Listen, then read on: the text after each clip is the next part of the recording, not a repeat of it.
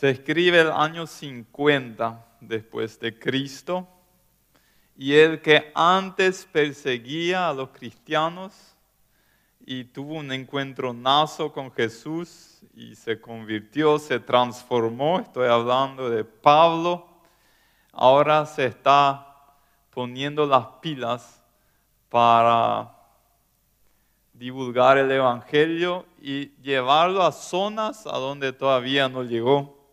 Y están entrando en una ciudad eh, griega, Tesalónica. Esa ciudad existe hoy en día todavía. Hoy en día tiene más o menos eh, un millón de habitantes. En ese entonces, entre 100 mil y 200 mil y Tesalónica era una ciudad muy importante, la capital de una provincia romana, porque en aquel entonces el imperio romano como, eh, como que era el, el, el, imperio en el mundo conocido. Y esa ciudad, ahí Pablo quería ir para predicarle el Evangelio a esa gente. Entonces lo interesante en ese caso es que había dos reacciones muy diferentes una opuesta a la otra. Él, él, ¿dónde se fue? Se fue a la sinagoga. ¿Qué es la sinagoga? Es el lugar donde los judíos se reúnen semanalmente para estudiar la palabra de Dios, el Antiguo Testamento. Y ahí él se iba para mostrar cómo ya el Antiguo Testamento indica a Jesús. Y entonces un grupo de personas recibió demasiado bien su mensaje. ¿sí? se, convirtieron, hubo un cambio de vida y entre esas personas estaban, dice así, mujeres, hoy diríamos de la clase social alta, ¿sí? las, las esposas de, los políticos influyentes que, que, manejaban la ciudad. Pero ese era un grupo nomás. Había otro grupo de, judías, de judíos que no se gozaba de ese gran impacto que tuvo el mensaje de Pablo y se volvieron creativos para combatir esa reacción eh, positiva de mucha gente y comenzaron a, perseguir y, y, hacerle la vida difícil a las personas que se habían convertido. Y también le buscaban a Pablo, pero Pablo por alguna manera ya se había dado cuenta y se fue de la ciudad por su vida. Entonces, Tres semanas nomás estuvo ahí. Se fue a otra ciudad y se hizo la pregunta, ¿qué pasó de esos nuevos creyentes que en medio de tantas dificultades tienen ahora que perseverar en su fe? ¿Serán ellos capaces de perseverar o, van a ceder a las presiones? Y ahí, algunos meses después, unos tres a seis meses más tarde, le llega la noticia desde que, esa iglesia joven está floreciendo. No es que solamente aguantan los problemas que, los enemigos los están haciendo, sino que su fe está siendo demasiado contagiante. Y ahí el tipo se alegra y escribe una carta, y esa carta es la carta de primera de Tesalonicenses en el Nuevo Testamento. Y hoy vamos a mirar el primer capítulo y ahí escribe en el versículo 7 y 8, de esta manera se constituyeron en ejemplo para todos los creyentes de Macedonia, que era la provincia, y de Acaya, que era otra provincia. Partiendo de ustedes, el mensaje del Señor se ha proclamado no solo en Macedonia y en Acaya, sino en todo lugar. Y acá tenemos algo muy interesante y muy importante. Estos acá son recién convertidos. Nunca deberíamos decir a una persona recién convertida que todavía no, no tiene la suficiente madurez como para predicar la palabra de Dios. Muchas veces los recién eh, eh, convertidos son los mejores evangelistas. ¿Por qué? Porque todavía tienen las amistades con las personas que todavía no conocen a Cristo. A mí me cuesta a veces toda mi vida crecí en esa burbuja cristiana, creyentes, y, a veces no tengo tanto de eso y debo ser muy intencional en buscar las amistades con gente que todavía no conoce a Cristo. Los, recién convertidos tienen eso, tienen las amistades, tienen el lenguaje todavía. ¿sí? saben cómo hablarles. A veces en la iglesia se desarrolla un nuevo lenguaje, así se habla de idioma cananeo, ¿sí? esas palabras santificadas que solamente un cristiano de añares puede entender, pero las personas afuera nunca entienden. ¿sí? El recién convertido todavía sabe hablar ese lenguaje que, que los que todavía no entregaron su vida a Cristo entienden también. Y eh, la tercera cosa que tienen los recién convertidos es su testimonio. ¿sí? Su cambio de vida le da peso a sus palabras. ¿sí? Y eh, por eso, si alguien se convierte, hay que enviarle al campo para predicar la palabra. Pero ahora quiero enfocarme en cinco cualidades. ¿Qué es lo que a esos nuevos creyentes eh, los hizo tan, tan contagiosos? ¿sí? Tan contagiosos. Y yo encuentro cinco cualidades. Quiero pasar una eh, eh, por las cinco y, ver cómo nosotros podemos incorporar esas cualidades, crecer en ellas para contagiar a nuestro entorno y que, seamos, que sea tan fácil el contagio como la variante Omicron de, del coronavirus. La primera, la primera cualidad que encuentro, la palabra de Dios viene con poder. Dice ahí en el versículo 5, porque nuestro evangelio les llegó no solo con palabras, sino también con poder, es decir, con el Espíritu Santo y con profunda convicción. ¿Ustedes alguna vez han reflexionado acerca de la improbabilidad y la imposibilidad del surgimiento de la fe cristiana y la iglesia de Jesús? ¿A qué me refiero? Si pensamos bien, si tratamos de explicar el movimiento del, cristianismo puramente de, manera racional y secular, es imposible, imposible. Había un tipo de 30 años, un carpintero, no había estudiado nada así, no se había ido al, al instituto teológico, un carpintero que junta un grupo de 12 adolescentes jóvenes, uno de ellos ya estaba casado, eh, junto alrededor suyo, se, dice de sí mismo que Él es el Mesías, Él predica acerca de un reino que nadie ve, eh, Él habla en parábolas que pocos entienden, Él dice a los judíos que tienen que pagar impuestos a los romanos, eso es lo que más odian ellos. Eh, él ofendió a los líderes religiosos y políticos. Su familia dijo de él que era un tonto, o un loco mejor dicho, no tonto, loco. Después de tres años, le humillan públicamente, le sacan toda su ropa y le clavan en la cruz. Y todo el mundo ve eso, un espectáculo oficial. Todos se enteran. ¿Cómo de algo así puede surgir un movimiento tan fuerte? Pero es más, después sus discípulos, todos miedosos así en la casa después de su muerte, no queriendo salir, de repente comienzan a contarle al mundo que Jesús resucitó.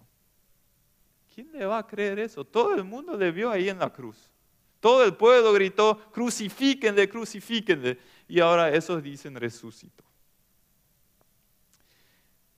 Y algunas semanas después, a pocos metros de su crucifixión, de repente creen miles de personas en ese Jesús. Tanto el imperio romano como los judíos, con todo, todo su, esfuerzo, trataban de, de eliminar ese nuevo movimiento, pero no pudieron En ese mismo tiempo había docenas de otros movimientos similares, de personas que se autoproclamaron el Mesías judío. Todos esos movimientos desaparecieron con la muerte del supuesto Mesías. El movimiento de Jesús sigue hasta hoy en día. ¿A dónde se iban los seguidores de Cristo? estaban dispuestos a morir por la siguiente frase, Jesús resucitó. Las personas se sanaban y hasta muertos resucitaron. El imperio romano, que fue el responsable de crucificarle a Jesús, después de 300 años, declaró a la fe en Jesús como la, la, primera y la religión más importante de aquel entonces, reemplazando un panteón de ídolos de las creencias eh, gentiles, de, los que no eran eh, eh, judíos total, una falta de lógica total. No hay explicación sin el poder sobrenatural de Dios cuando se proclama su palabra. No hay otra explicación. Y el movimiento de Jesús no es solamente inexplicable, también es innegable. Hoy en día, más de un tercio de la población mundial dice tener algún tipo de fe en ese Jesús el imperio romano desapareció. Ese antiguo sistema de los judíos desapareció con la destrucción del templo judío 70 después de Cristo.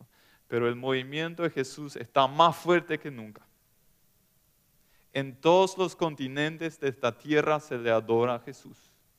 ¿Sí? Y es creciente, sigue aumentando. ¿Sí? No hay otra explicación que la palabra cuando se predica hay un poder que se manifiesta para cambiar a vidas. Y yo estoy seguro, si acá estuviéramos ahora tomándonos un tiempo para compartir las experiencias de, conversión, no podríamos contar esas experiencias sin mencionar el poder transformador del Evangelio. Y podemos confiar en eso, y en eso confiaron esos creyentes de Tesalónica. En el momento donde comparto de mi fe, en el momento donde soy testigo de Jesús, el poder del Espíritu Santo se activa a través de mí. No sé, yo no tengo control sobre eso. No sé cómo va a reaccionar la gente, pero en algún lugar va a tener algún efecto ese poder. Ese es el primero de, de cristianos contagiantes. El segundo, la fe se transforma en acción. ¿Sí? Nunca debería, ah, acá hay un versículo todavía. Lo recordamos constantemente delante de nuestro Dios y Padre a causa de la obra realizada por su fe. ¿Qué dice acá? La persona que tiene una fe auténtica eh, se muestra, eh, lo muestra con sus obras. No podemos decir fe contra obras, sino una fe auténtica produce obras. Hay un escritor que se llama Aiden Wilson Tozer. ¿sí? Ha escrito varios libros que se leen en todo el mundo. Y él dice en una parte, para explicar esa dinámica fe y obra, dice lo siguiente. La fe, bien entendida, no es un sustituto de la conducta moral, sino un medio para ella.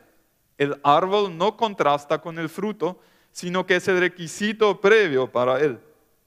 Frutos, no árboles, busca Dios en su jardín. Por lo tanto, el comportamiento cristiano es la meta de la fe cristiana. Oponer las obras a la fe es hacer del fruto el enemigo del árbol. ¿Entendemos? ¿Sí? Tus hechos me muestran si tienes fe o no. No, en primer lugar, no son tus palabras, sino son tus hechos. Yo necesito un voluntario, un hombre, yo quiero ilustrar este principio. ¿Quién se ofrece? Uno valiente, uno, pero no, te no les va a pasar nada, espero. ¿Quién se ofrece? Ahí está mi querido amigo de Duque. ¿Me acuerdas tu nombre? Ricardo. Muy bien, Ricardo. Viste, Ricardo, cuando yo me fui al colegio, me enseñaron en la materia de física que, que hay una ley física, una ley del péndulo, que funciona más o menos así. Si yo suelto estas llaves, ¿sí? van a hacer este movimiento y cuando vuelven, no van a llegar al mismo punto donde los solté, sino un poco más al medio. ¿Entiendes lo que quiero decir? Eh, eso se llama ley del péndulo. ¿sí? Siempre va a ser un poco más corta la distancia hasta que se quede así eh, parado totalmente. ¿sí? Para mostrarte una vez, eh, esa es la demostración. Vos estás creyendo en esa ley del péndulo.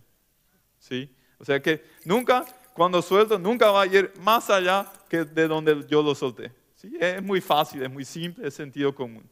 Bueno, vamos a probar tu fe. Si pueden acercar eso, no te vamos a colgar, no te preocupes. Vos no vas a hacer el péndulo este. Eh, solamente queremos ver si tus obras eh, reflejan tu fe. Acá tengo una bala de cañón, pesa 4 kilos nomás. Y eh, no te preocupes, la iglesia después va a pagar los costos en el hospital. Eh, a la tarde ya hicimos en el culto alemán y me dicen que está estable el, paciente. Eh, y eh, lo que queremos hacer es, probar tu fe. Si recién me dijiste que realmente estás creyendo en, esa ley del péndulo. Entonces, yo te invito a que te ubiques aquí si quieres. Alguien me preguntó después, ¿de verdad? Si quieres tomar una vez, ¿cuántos kilos le das?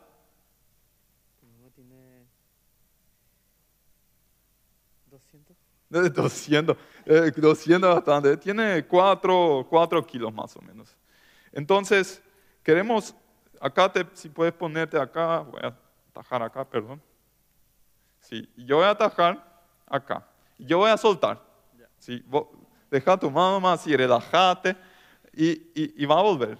¿sí? Y ahí vamos a apreciar en tu cara eh, si, si, si, te da, si, si tenés una fe fuerte o si es débil. ¿Qué tal? ¿Te parece? Bueno, eh, y, no te olvides de sonreír porque se está filmando esto acá. Muy bien, a ver. Eh, un aplauso para Ricardo. Realmente es un hombre que demuestra su fe en los principios que él cree. ¿sí? Eh, puedes tomar asiento. Es, una simple ilustración, ¿sí? Eh, si creo en algo de verdad, ¿sí? Lo demuestran mis hechos, lo demuestran mis hechos. Y la gente sabe que, si saben que sos cristiano, te prueban y te, observan.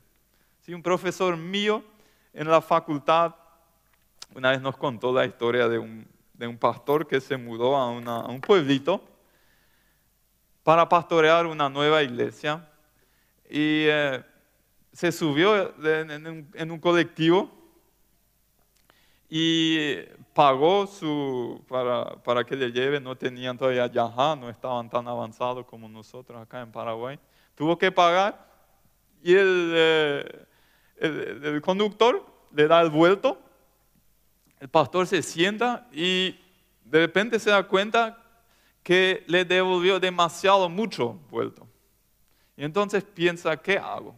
¿Le doy todavía la diferencia que le debo o lo ignoro nomás? Pero él se levanta, se va al conductor y le, da, le dice, bueno, tu, tu vuelto me diste mucha plata y acá te devuelvo lo que es tuyo. Y al conductor le pregunta, eh, vos sos el nuevo pastor, ¿no es cierto? Y sí. Y bueno, yo a propósito te di demasiada plata para probarte, para saber si me ibas a devolver esa plata o no. Por suerte lo hizo, ¿sí? Las personas nos observan y van a saber muy bien si nuestra fe es auténtica o no. Y saben que nosotros estamos luchando para siempre para que los adolescentes se integren en la iglesia y, y amen a Cristo y lo que los, los que se deciden a no hacerlo me dicen muchas veces, yo no quiero ser parte de una iglesia donde la gente dice creer en algo pero no demuestra con sus hechos. ¿Sí? Acá en nuestro país casi todo el mundo cree en Dios, aparentemente, ¿sí? Pero ¿dónde están los hechos? ¿Dónde está la transformación real? Si realmente creo que Dios me está cuidando y que Él suple mis necesidades. Lo voy a demostrar en las ofrendas que doy. Si realmente creo en el poder de la oración y hasta ahora no he conocido a cristiano que lo niega, lo voy a demostrar con el tiempo que le dedico a la oración. Entendemos la relación fe, obras. Si realmente creo en la gracia de Dios para mí, lo voy a demostrar en mi trato con los errores de los demás. Entendemos el punto, la relación. Una fe auténtica lleva a, hechos. Vamos al tercer punto. El amor se vuelve un verbo. El trabajo motivado por su amor. Si amo algo, lo demuestro con en, en, qué yo invierto mi energía y mi tiempo. ¿sí? El amor eh, produce trabajo. No todo trabajo es motivado por amor, pero todo amor produce trabajo. Para, para dar un ejemplo, eh, hace algunas semanas se entró en, en, la casa de una hermana de nuestra iglesia dos veces. Se entró eh, a robar. Robaron casi todo, así de, la, de, la, de la cocina, todos los cubiertos, todo, todo, todo, todo. Eh, y esa, esa señora estaba así bastante bajoneada porque no da gusto si entran en tu casa. Y de repente saltan así, tuf, tuf, algunos hermanos de la iglesia y, dicen, bueno, se le robó a esa hermana, no, no quieres aportar un poquito para que ella pueda volver a comprar todo lo que se le robó. Y, ella hizo una lista de todas las cosas que, que, le robaron. Y dentro de poco tiempo, ella pudo comprarse aún más de lo que tenía antes. Eso es amor.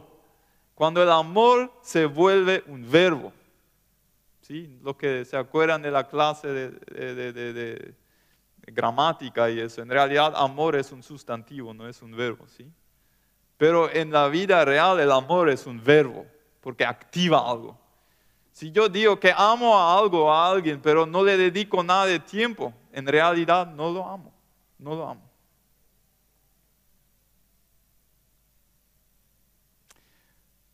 Vamos al cuarto. Una visión optimista del futuro es parte de un cristiano contagiante.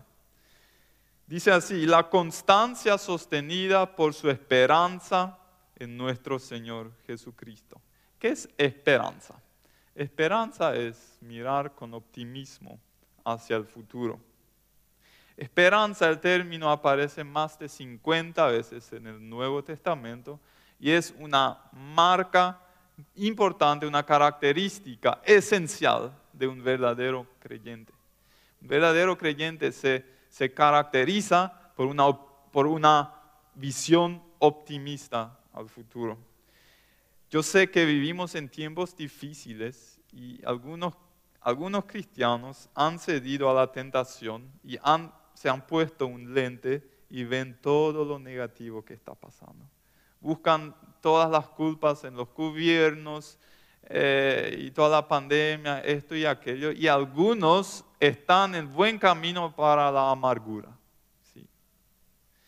Y eh, el, el autor y pastor John Piper le dice a esa gente, si dedicamos la mayor parte de nuestro tiempo a lamentar y criticar al mundo por actuar como el mundo, nuestra visión de Dios y su futuro glorioso para su pueblo se hará cada vez más pequeño y eso podría ser una tragedia mayor que la que estamos viviendo.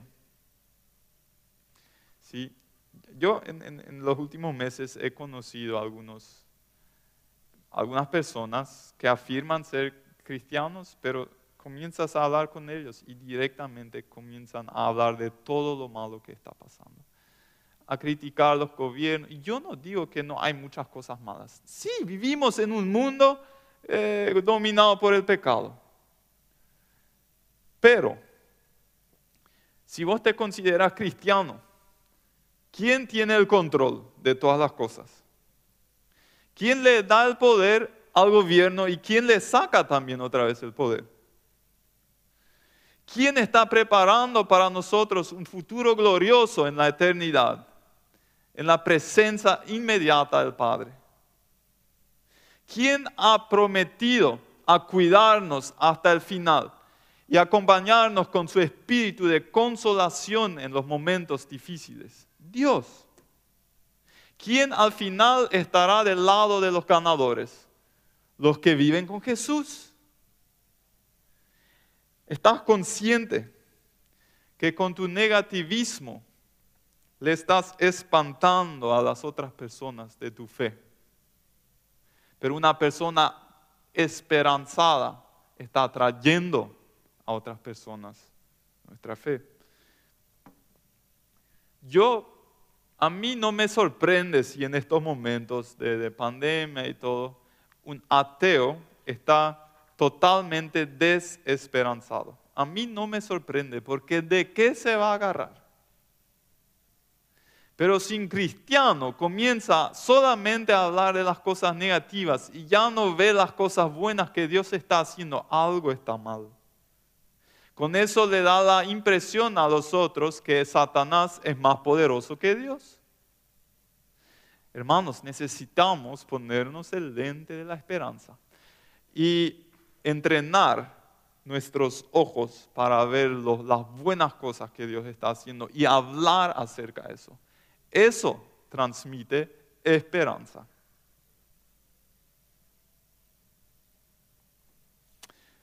Y vamos al último. A pesar de las dificultades, alegría en la fe.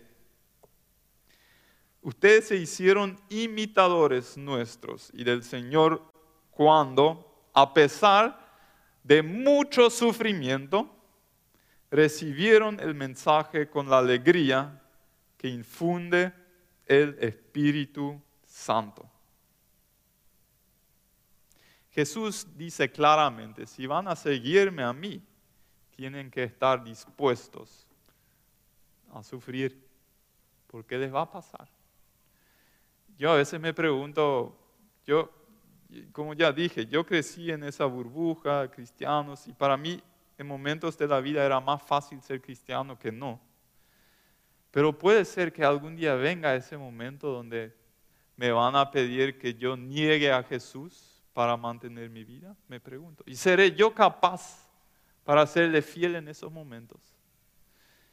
Conocí hace poco, un, un amigo de Bolivia, Albert se llama, sería Alberto y él cuando me comentó su historia de vida me, impactó. Porque ¿qué pasó? Él se convirtió en Bolivia hace cuatro o cinco años a través de un, un amigo nuestro, ¿sí? un pastor que trabaja ahí. Y cuando sus padres se dieron cuenta, comenzaron a darle golpes y, le pidieron o le exigieron negar su fe en Jesús para no seguir golpeándole. Y él, a pesar de todo, siguió firme. Y así hablando de su historia, yo le dije, me, impresiona tu historia. Él de repente me dice, para mí fue bueno pasar por eso. ¿Y por qué? Le pregunto. Y porque eso fortaleció mi fe. Yo lo que vi en él fue, a pesar del sufrimiento, ese gozo que Dios le dio. Y como ya dije, a veces me pregunto, ¿sería yo capaz de no negar mi fe en esas situaciones? Y ahí lo que me ayuda es una historia de esa famosa señora Cory Ten Boom, se llama. Ella vivió en el tiempo de la Segunda Guerra Mundial y eh, ella con su familia, ellos escondieron a los judíos en su casa para que los nazis no, no, no, llevasen a esos judíos a los campos de concentración y a las tumbas de, de, gas y, todo eso. Y cuando se dio cuenta el gobierno, ¿sí? los llevaron a ellos también al campo de concentración. Y esos campos de concentración eran terribles. Ahí humillaban a las, a las personas, eh, casi no tenían que comer y todas esas cosas. Y ella realmente estaba sufriendo por su fe, porque por su fe ella había cuidado a los judíos. Su hermana falleció en ese lugar, su hermana no soportó toda la tortura.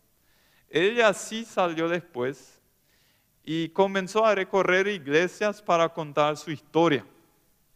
Y en una de esas, ella cuenta que cuando era niña, en una ocasión le dijo a su papá, papá, vos sabes, yo no sé si yo tengo la fuerza para morir como eh, martirio, martirio es correcto, ¿sí? Martirio para Jesús.